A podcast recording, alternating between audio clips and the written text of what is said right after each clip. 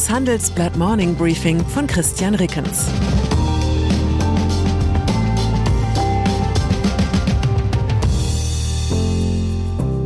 Guten Morgen allerseits. Heute ist Dienstag, der 29. November 2022.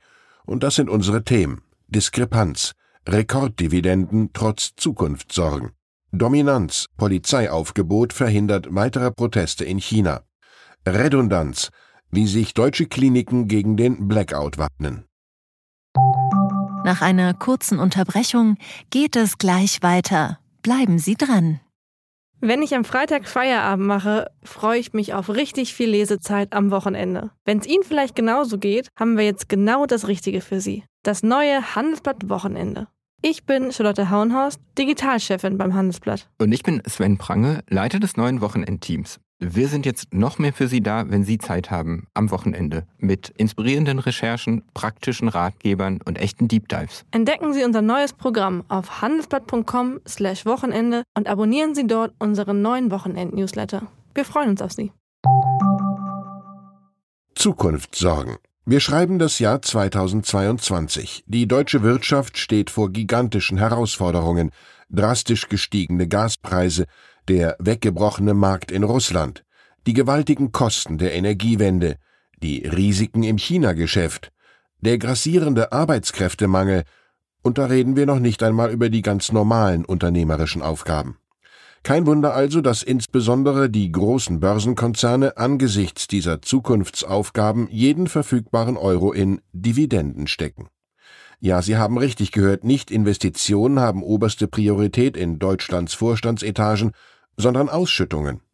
Die 40 DAX-Konzerne werden im kommenden Frühjahr vermutlich knapp 54 Milliarden Euro an ihre Aktionäre überweisen, so viel wie noch nie. Das sind noch einmal sechs Prozent mehr als in diesem Jahr, wie die Handelsblattprognose ergibt. Zwar unterbreiten Vorstand und Aufsichtsrat den Hauptversammlungen erst nach Vorlage ihrer Jahreszahlen für das Geschäftsjahr 2022 den Vorschlag, welche Dividenden sie 2023 ausschütten wollen. Doch die neuen Monatsbilanzen und die firmeneigene Dividendenpolitik lassen schon jetzt zuverlässige Schätzungen zu.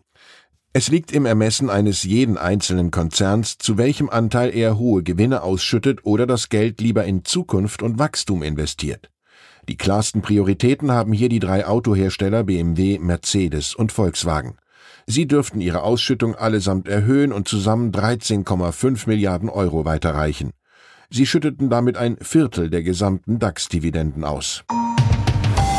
Streamingdienst Mehr Rendite statt mehr Investitionen in Wachstum plant offenbar auch der neue Chef von Walt Disney, der zugleich der alte ist. Bob Iger hat es zu seiner obersten Priorität erklärt, den Streamingdienst Disney Plus profitabel zu machen.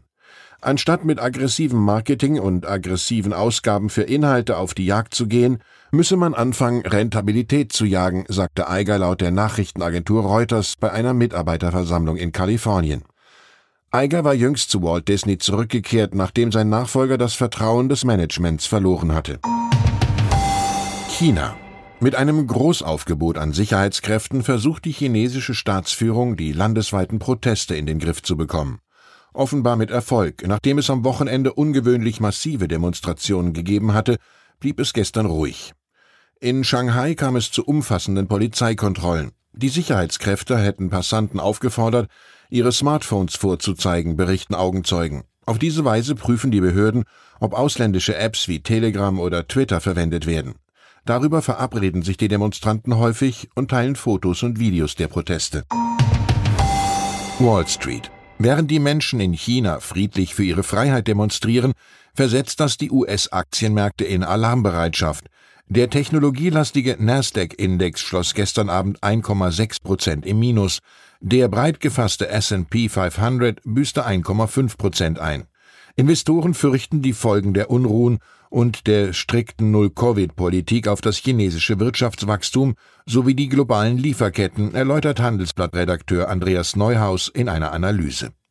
Die Erkenntnis, Börsenreaktionen wirken nicht immer sympathisch, aber meistens rational.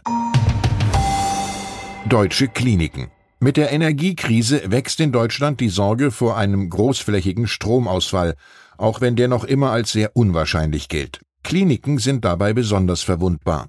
Die Bundesländer schreiben Krankenhäusern deswegen vor, zumindest einen kürzeren Blackout überbrücken zu können. Bleibt der Strom aber länger weg, wird es für viele Kliniken kritisch. Jürgen Klöckner, Handelsblattreporter für Gesundheitspolitik, wollte es genauer wissen. Er hat sich am Beispiel der Uniklinik Essen zeigen lassen, wie sich Krankenhäuser auf einen Stromausfall vorbereiten. Die beruhigende Botschaft, niemand muss befürchten, gerade narkotisiert auf dem OP-Tisch zu liegen, wenn neben ihm das Beatmungsgerät ausgeht. Tatsächlich sorgt in modernen Kliniken ein mehrstufiges System aus dieselbetriebenen Notstromaggregaten und Batterien dafür, dass überlebenswichtigen Geräten nicht einmal eine Sekunde lang die Energie fehlen kann. Allerdings nach 72 Stunden ohne Strom ginge in Essen das Öl für die Notstromaggregate zur Neige. Wenn in diesem Zeitraum kein neuer Treibstoff geliefert werden kann, ist auch in der Klinik nur noch ein kurzzeitiger Notbetrieb möglich. Fürs Personal liegen für diesen Fall Stirnlampen bereit. Lebenswichtige Apparate bekämen noch einige Stunden Strom über weitere Notfallbatterien. Danach versagen dann auch die Beatmungsgeräte. CDU-Politiker. Mit ein bisschen mehr Fortune hätte Armin Laschet im vergangenen Jahr Bundeskanzler werden können. Nun hat der ehemalige Ministerpräsident von Nordrhein-Westfalen einen anderen neuen Job.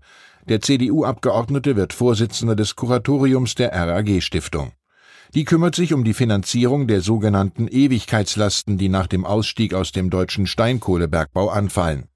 Dazu gehört zum Beispiel das Abpumpen des eindringenden Sickerwassers aus den Bergwerksstollen. Laschet, selbst Sohn eines Steigers, tritt als Kuratoriumsvorsitzender die Nachfolge von Unternehmer Jürgen Großmann an. Der grüne Bundeswirtschaftsminister Robert Habeck hat Laschet für diesen Posten vorgeschlagen. Und so atmet die Personalie einen kleinen Hauch jenes Jamaika-Geistes, der Laschet bis ins Kanzleramt hätte tragen können, wäre Kairos ihm nur gebogener gewesen. Ich wünsche Ihnen einen Tag ohne eindringendes Sickerwasser. Glück auf, Ihr Christian Rickens. PS alles nur nicht Chef. Immer weniger Arbeitnehmerinnen und Arbeitnehmer haben Lust, Führungskraft zu werden. Laut der Boston Consulting Group sind es nur noch 14 Prozent.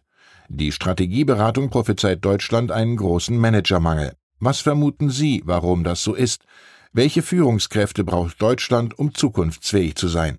Schreiben Sie uns Ihre Meinung in fünf Sätzen an forum.handelsblatt.com. Ausgewählte Beiträge veröffentlichen wir mit Namensnennung am Donnerstag gedruckt und online. Zur aktuellen Lage in der Ukraine. Russland nimmt Skandinavien ins Visier. Nordeuropa verzeichnet eine starke Zunahme feindseliger Akte aus dem Osten. Die Nervosität wächst und Finnland reagiert mit einer drastischen Abwehrmaßnahme. AKW Saporischja bleibt unter russischer Kontrolle. Die von Russland eingesetzte Verwaltung des ukrainischen Atomkraftwerks bestreitet einen möglichen Rückzug der russischen Truppen. Weitere Nachrichten finden Sie fortlaufend auf handelsblatt.com/ukraine. Das war das Handelsblatt Morning Briefing von Christian Reckens, gesprochen von Peter Hofmann. Wie geht es weiter mit der Europäischen Union? Präsidentschaftswahlen in den USA, EU-Parlamentswahlen, geopolitische Krisen und wirtschaftliche Schwierigkeiten. Wir suchen Lösungen für diese Herausforderungen. Am 19. und 20. März auf der digitalen Europakonferenz von Handelsblatt, Die Zeit, Tagesspiegel und Wirtschaftswoche. Über die Zukunft Europas sprechen wir mit Bundeskanzler Olaf Scholz, Wirtschaftsminister Robert Habeck und vielen mehr. Kostenlose Anmeldung unter europe20xx.de.